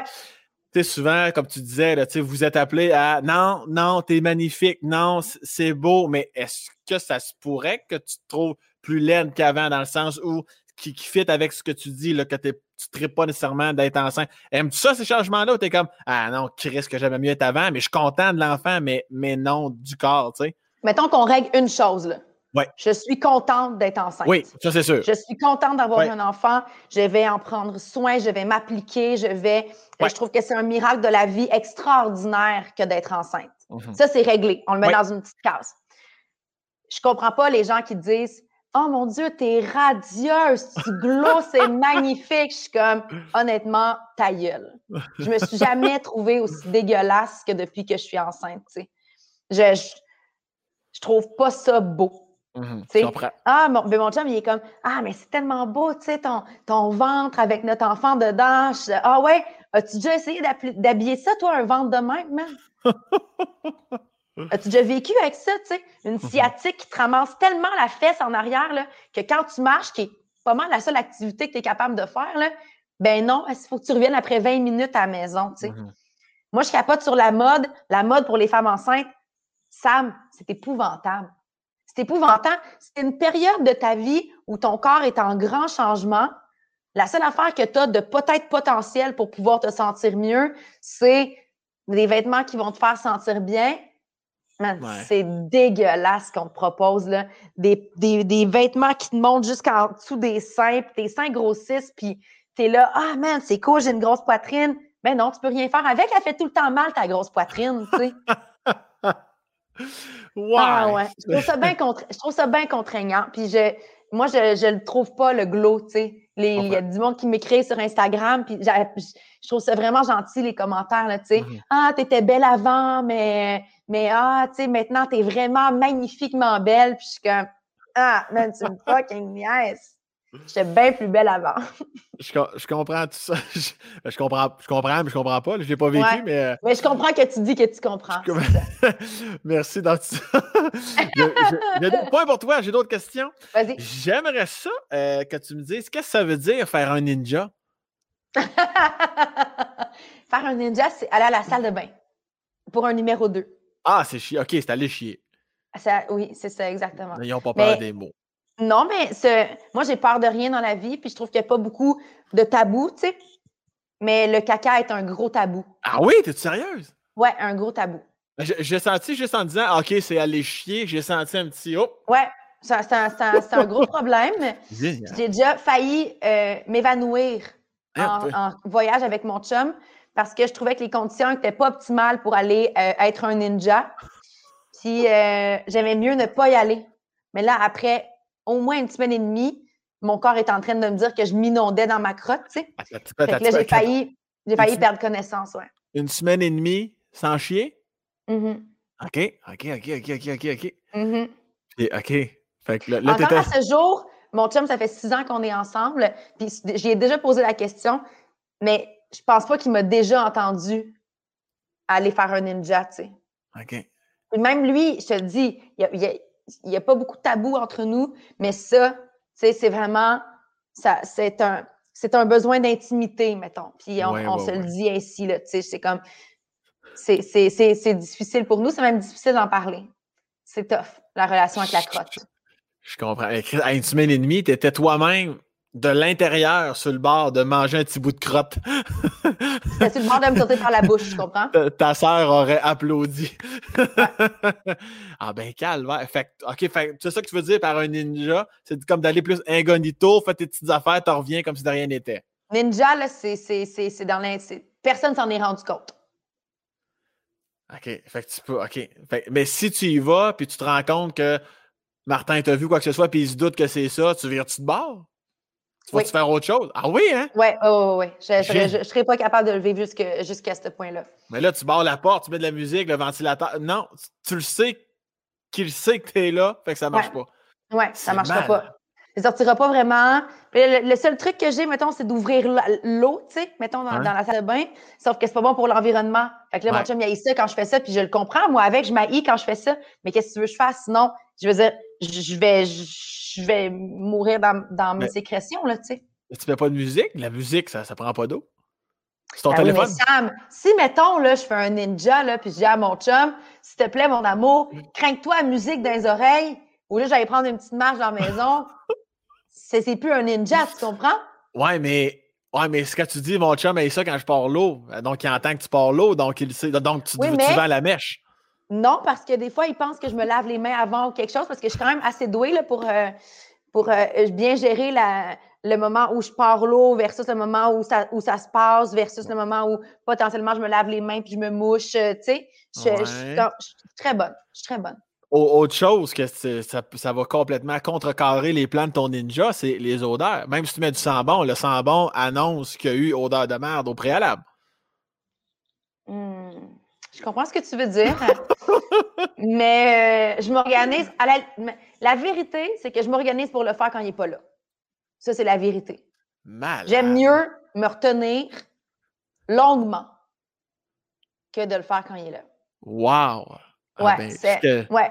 En- en- je suis sûre qu'en psychanalyse, ça doit être crissement intéressant. Il y a quelque chose là, Mais un problème refoulé, très problématique par rapport au numéro 2. C'est hot. hein, On pourrait, on- Ouais. on, on le fera pas, mais on pourrait déblatérer longtemps là-dessus. Ouais, j'ai même déjà, à un moment donné, on avait fait un voyage avec les enfants la première fois, puis elle savait que euh, moi, je disais que j'allais jamais à la salle de bain faire un numéro 2. Puis quand j'allais à la salle de bain un petit peu trop longtemps, mettons, quand je sortais, elle me disait Est-ce que tu es allé faire caca? Et là, j'ai fait une crise nerfs à mon chum. J'ai dit, là, il va falloir que tu parles avec tes enfants. Parce que si, à chaque fois que je vais à la salle de bain, elle me demande si j'ai fait caca, Martin, ça se passera pas pendant tout le voyage au complet et je vais être très malade. Là, Ah, gère les enfants. Ouais, ouais, je te dis, c'est un problème. J'a- J'aurais tellement. Eh, Étais-tu là? Non, t'étais pas là, j'imagine. La scène où Martin explique à ses filles de ne plus demander à Valérie si elle a fait caca quand elle sort. Ah, c'est que ça doit être malade, ça. Il y a des choses qui n'ont pas de prix. Tu sais, les enfants là, de mon chum, l'autre jour, elles m'ont dit Ça va être vraiment être bizarre que tu sois une mère. Puis là, j'étais comme Ah ouais, pourquoi vous dites ça? Je dis, ben, parce que tu es comme encore un enfant, genre comme un adolescent. Puis là, il va y avoir un enfant qui va être ta responsabilité. Ça va être vraiment bizarre. Je pense qu'elles me perçoivent beaucoup comme ça, puis je pense que c'est drôle. Calice. Puis. C'est ça. Je, je, je peux pas m'empêcher. Ben, je voulais pas aller là, mais il faut que j'y aille parce que euh, on- je t'apprécie beaucoup. Je vais faire un mix des deux derniers sujets. Quand tu vas accoucher, là, si t'es pour faire un numéro 2, le ben, sais. qu'est-ce tu penses à ça sans arrêt? Ça, je peux pas croire. C'est- ben, je te le dis, je vis dans le déni de ce moment-là. J'en ai parlé beaucoup avec des gens autour de moi, OK? Et il paraît que c'est comme inévitable, OK? Parce qu'il paraît que quand tu veux sortir ton enfant de ton corps, faut que tu fasses un peu le même type de mouvement intérieur que quand Mhm. tu expulses le numéro 2, OK? Ouais. Il paraît que ça se passe. Ouais. Que c'est sûr que ça se passe. Il y a du monde qui m'ont dit non, non, non, moi, c'est pas passé, moi, on m'a dit Chris, ça se passe. Et donc, je pense, j'ai pas beaucoup pensé à ça. Et il paraît que les médecins sont assez rapides, tu sais, parce qu'eux non plus, ils veulent pas non plus travailler dans le caca, tu comprends? Ouais, ouais, ouais. Et il paraît qu'ils ramassent ça d'une manière assez rapide et que personne s'en est rendu compte. Et donc, là, ce qui va se passer dans mon cas, c'est que moi, mon chum n'aura pas le droit de traverser le petit rideau, là, tu sais. Il va rester près de ma tête, parce que de toute manière, je veux pas que cette partie-là de mon corps, à tout jamais, soit euh, vécue comme ce qui est sorti le bébé. Tu sais, je veux qu'il vive dans le déni, lui aussi, un peu de cette, de cette région-là. Puis là, je mise beaucoup sur mon médecin qui va ramasser le numéro 2 dans les secondes qui vont suivre l'expulsion. Pas d'odeur, très rapide. Sam, pas d'odeur, très rapide. Il va falloir que ça se passe. Tu voudras donc que ton, que ton médecin soit ninja à ce moment-là. Je voudrais que mon médecin soit un ninja. Elle a été choisie en conséquence euh, du moment où elle va devoir ramasser ça. Val, je te sors un peu de la marde. Euh, J'apprécie. tu l'as dit, tu voyages beaucoup. Et normalement, quelque chose qui devrait être simple est très compliqué avec toi, à part quand tu es chez toi, dans ta maison, euh, dans ta chambre, c'est qu'en voyage, ton esti côté de lit, ça, ça a l'air c'est une histoire pas possible, C'est vrai, ça? Et pourquoi c'est aussi compliqué, Chris, que tu choisisses ton asti de bord de lit? Mais toi, avez-vous un bord de lit, ta blonde toi? Euh, oui. C'est établi. C'est établi. OK. Moi, quand j'ai rencontré mon chum, c'était pas tant établi dans ma vie qu'il y avait un bord de lit, tu sais. Moi, je, vivais bien avec, euh, avec euh, dormir un bord puis un bord de l'autre, mais Martin, il y avait un bord de lit. Ce qui a donc été établi très rapidement dans notre relation. Mais on dirait que dans ma chambre, là, c'est vraiment, j'ai l'air vraiment genre un imbécile, OK? Dans ma chambre, je le sais, il est où mon bord de lit? Parce que je rentre dans ma chambre, puis c'est, tu sais, il est à droite. Mais quand, mettons, on voyage, puis que là, le lit est placé sur un autre mur, dans un autre angle, là, c'est comme si je comprends plus mon bord il est à gauche ou à droite. Fait que là, il faut que je demande à Martin, fait que là, ça, c'est mon bord de lit. Mais des fois, j'ose me coucher de son bord de lit. Et là, mettons, déposer mon téléphone sur la table de chevet à cet endroit-là. Et là, Martin, Juno, est quand même assez fru contre moi, je te dirais. Il tient vraiment à son bord de lit et il me le dit. Encore le week-end dernier, au chalet à Broumont qu'on a loué, il me l'a dit. Hey, c'est mon bord de lit. Ah, shit, OK, parfait. Mais j'avais comme pas catché que c'était vraiment son bord de lit à lui. Mais, mais quand tu es chez toi puis tu fais de dos, mettons, mettons tu es sur le dos, Martin est à ta, est à ta droite, donc. Ouais. Mais c'est facile. exact. Quand tu vois un lit, peu importe le bord qui est, imagine, imagine-toi qu'il faut que Martin soit à ta droite. Oui. Oui, mais en même temps, moi, je dors sur le ventre. Oh, ben là, à ta gauche, là, À ma gauche, dans le fond. Ouais, c'est ça. Il faudrait que je prenne cette, cette logique-là, mais on dirait que j'y arrive comme pas. Je sais pas, je deviens toute excitée. Je, rentre dans une chambre d'hôtel, je suis comme, oh mon Dieu, c'est dommage excitant. Puis là, je veux, je veux juste aller sur le lit, puis là, finalement, si jamais mon bord de lit, puis je comprends pas trop, fait que mon chum, il doit me gérer. Encore là, il doit psychanalyse à faire là-dessus. D'après moi, c'est ah, parce que quand tu rentres dans une pièce au niveau du feng shui intérieur de ton inconscient, tu dois vouloir être, tout simplement être attiré par le côté de lit qui te plaît le plus. Rien à voir avec la logistique de mon chum devrait être à gauche. Mais en même temps, à quoi ça sert d'avoir un estique de bord de lit? Pour vrai, là, c'est quoi votre passion pour le bord de lit? C'est pas grave, là. Premièrement, tu changes de temps. Deuxièmement, non, mais je vais t'expliquer la logistique. Vas-y, vas-y, vas-y. Moi, je dors quand, je suis sur le dos ou quand je jase à ma blonde, je suis sur l'épaule droite, sur le dos pour m'endormir. Puis quand je sens que je m'en viens, knock-out, là, là je, me, je tourne sur l'épaule gauche. Je dors sur mon épaule gauche, ma face est à l'extérieur du lit. Mais ma blonde aussi. Si on inverse les rôles, les deux, on se souffle dans la face. L'air. c'est moins le fun. C'est ça. Donc, automatiquement, on a fait Hey, regarde, on va coucher là, tu vas coucher là. Parce que moi, je couche du côté gauche, elle de son, de son côté droit. Mais puis ça, tu penses, là, mettons fondamentalement, qu'il n'y a aucune manière de changer ta position de dormage. ben, ben, oui, c'est sûr que c'est pas. C'est pas. Euh, il y a moyen de renverser tout ça. Voilà. C'est juste que elle a pris ses plis des, 20, des, des 30 dernières années. J'ai pris mes plis des 30 dernières années. Puis qu'on a fait, hey, regarde, t'es sur l'épaule droite, je suis sur l'épaule gauche. Flic flouk, c'est réglé. Mais avez-vous vraiment eu une conversation à ce sujet-là? Ben oui, ben oui, Chris. Ah oui? ben oui. Ah ouais, c'est wild, ça. Ben Jamais, moi, c'est comme. Qu'est-ce que tu veux? Tu veux, être de ce bord-là? Ben parfait, ça, c'est ce bord-là. J'aime tout. Fait que toi, peu importe le bar, t'es encore calice. Moi, man, pourvu que je dorme, je m'en fous complètement, ça me dérange pas. Mais pour vrai, on arriverait, mettons, euh, je sais pas, peut-être d'un voyage, je ne veux pas être près de la porte, ce qui fait en sorte que tu inverses les rôles. Mais inverser les rôles, si m'a dormi pareil, effectivement. Ça, je te le donne. C'est ça, parfait. Mais mon, je sais, en même temps, moi, la galanterie, pour moi, je, trouve ça vraiment le fun et encore très beau.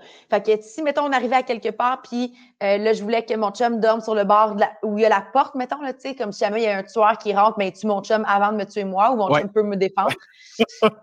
Plus mon chum peut me défendre, parce que s'il tue mon chum avant moi, au bout du compte, je suis morte quand même, là, fait que je change pas grand-chose, mais, tu sais, là, j'aimerais ça qu'il m'offre qu'on change de place pour qu'ils puissent gérer la situation. Je comprends ça. Ouais, moi aussi, j'ai déjà fait ça dans des chalets avec ma blonde. oui. Elle était comme, non, j'aimerais mieux que dormir là. J'ai dit, c'est bon, on va dormir là.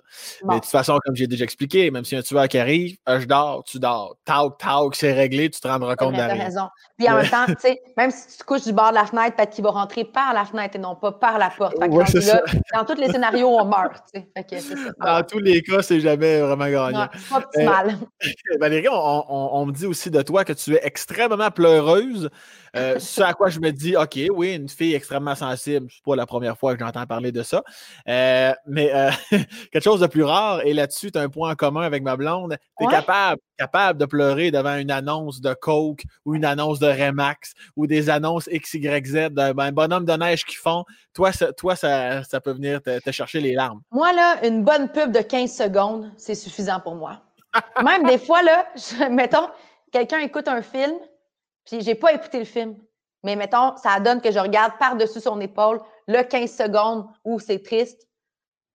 Je suis capable de pleurer. Fini. On dirait que je ne sais pas si c'est une trop grande sensibilité ou euh, une empathie anormale, mais j'en dirais, je trouve. Ben, c'est ça, Je pense que ça revient au côté très intense. Tu sais c'est très intense, ça me prend avec intensité, puis là, je suis pas capable, puis là, je pleure. Mais c'est, écoute, c'est pathétique. Là. On écoute n'importe quoi à la télévision avec les enfants, là, puis dès qu'il y a un moment où c'est le 5 de, de, de, risque de pleurer, là, toute la famille au complet me regarde sur le sofa. là, je pleure comme d'habitude. Des fois, même, je pleure jusqu'à avoir des sanglots, là, tu sais. Ah ouais? ah ouais. Ah oui, ah, puis des fois, là, le film est fini, puis je continue à pleurer. là, j'en parle avec mon chum, puis là, je revis ces émotions-là, puis ça me refait repleurer encore. Ah ouais, ma, ma, moi, là, le summum, ma blonde, je pense que c'était une pub de Remax, je pense quelque chose du genre, où on, je sais pas si tu vas te souvenir de ça, ça fait peut-être 3-4 ans, on, a le, le gars et sa blonde, tu vois qu'ils sont comme dans un duplex, puis tu as le père qui est en train de rénover, puis là, il revient voir son fils, puis il dit, euh, euh, parfait, comme le lavabo en haut est réparé, euh, j'espère que tu vas avoir un bon locataire, quelque chose du genre, puis là, son fils, il dit, ben ça pourrait être toi, papa. Ah, tu, pourrais, pourrais, rester. Ah oui, c'est bon, ça. Oui, c'est cute, tu t'en souviens, hein? Ah oui, je me rappelle, j'ai presque les larmes aux yeux. Ben, c'est ça. ben, ma blonde, je m'en reviens vers elle comme, hey, demain, en passant, il va faire. Puis là, je réalise qu'il est en train de verser une larme.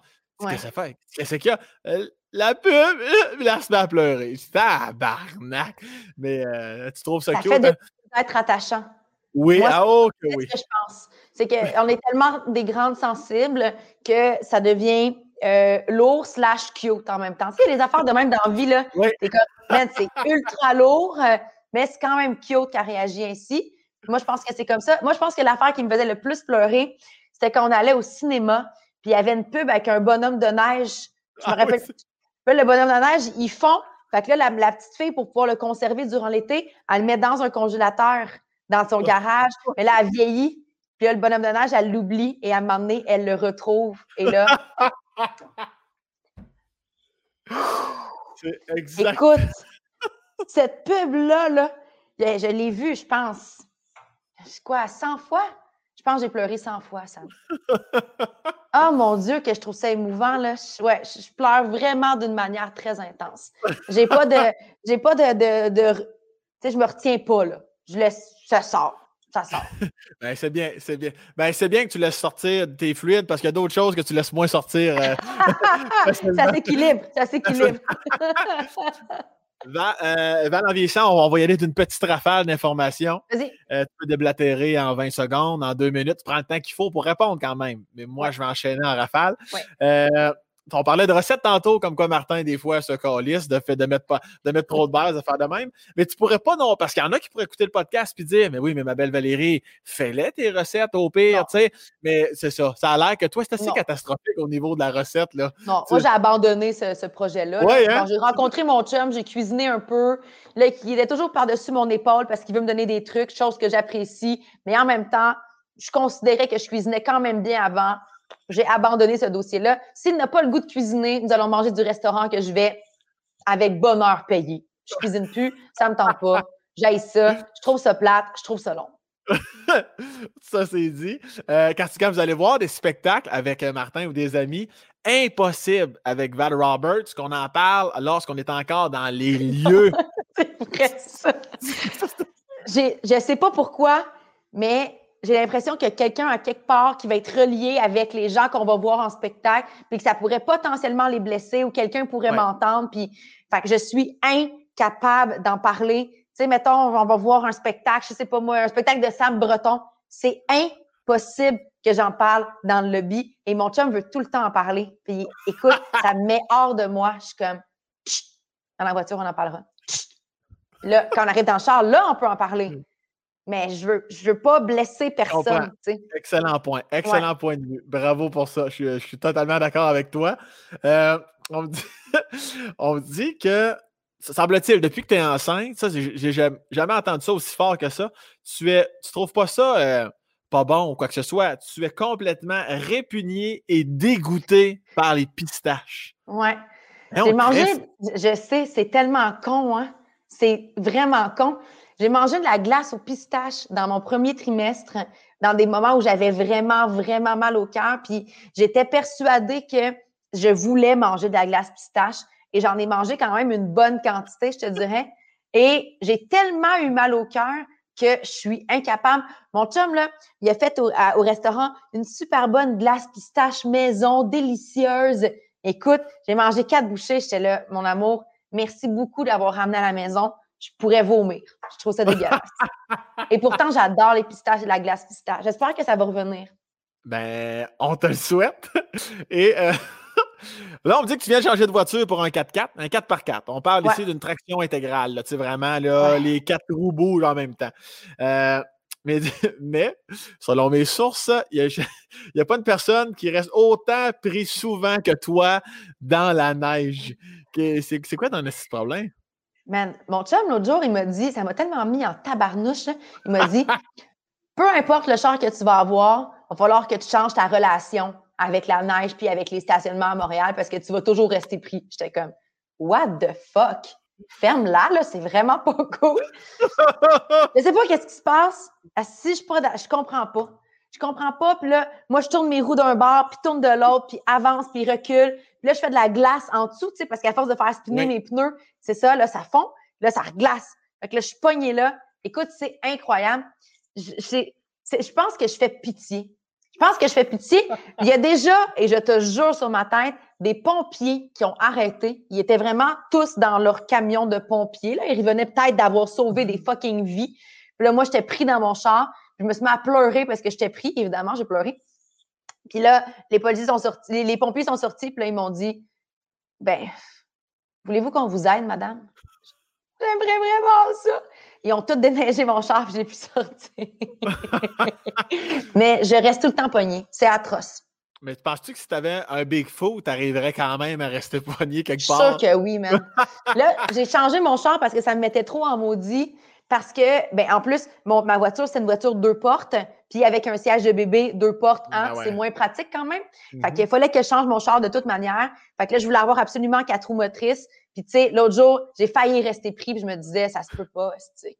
Ça se peut pas. T'es pas supposé, t'es pas supposé rester pris avec Non, euh, je suis pas supposée. Fait que là, mais là, mon, ma voiture, elle a un pilote automatique, là, tu sais, une, une entrée et aide, sortie et entrée de stationnement automatique.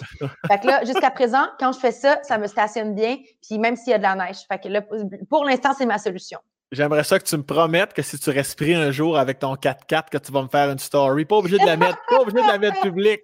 J'aimerais ça que tu me l'envoies à moi, juste à moi au pire. Juste pour Sam, que. c'est sûr que ça va arriver. je te le dis. Je sais pas comment je fais. Je sais pas. Mon chum, il dit que je que je j'évalue pas vraiment. Moi, je suis peut-être du genre à me crisser dans le trou, vivre dans le déni, puis dire demain, demain, il va le sortir. Ça va être correct. Je te souhaite quand même que ça t'arrive pas. J'apprécie.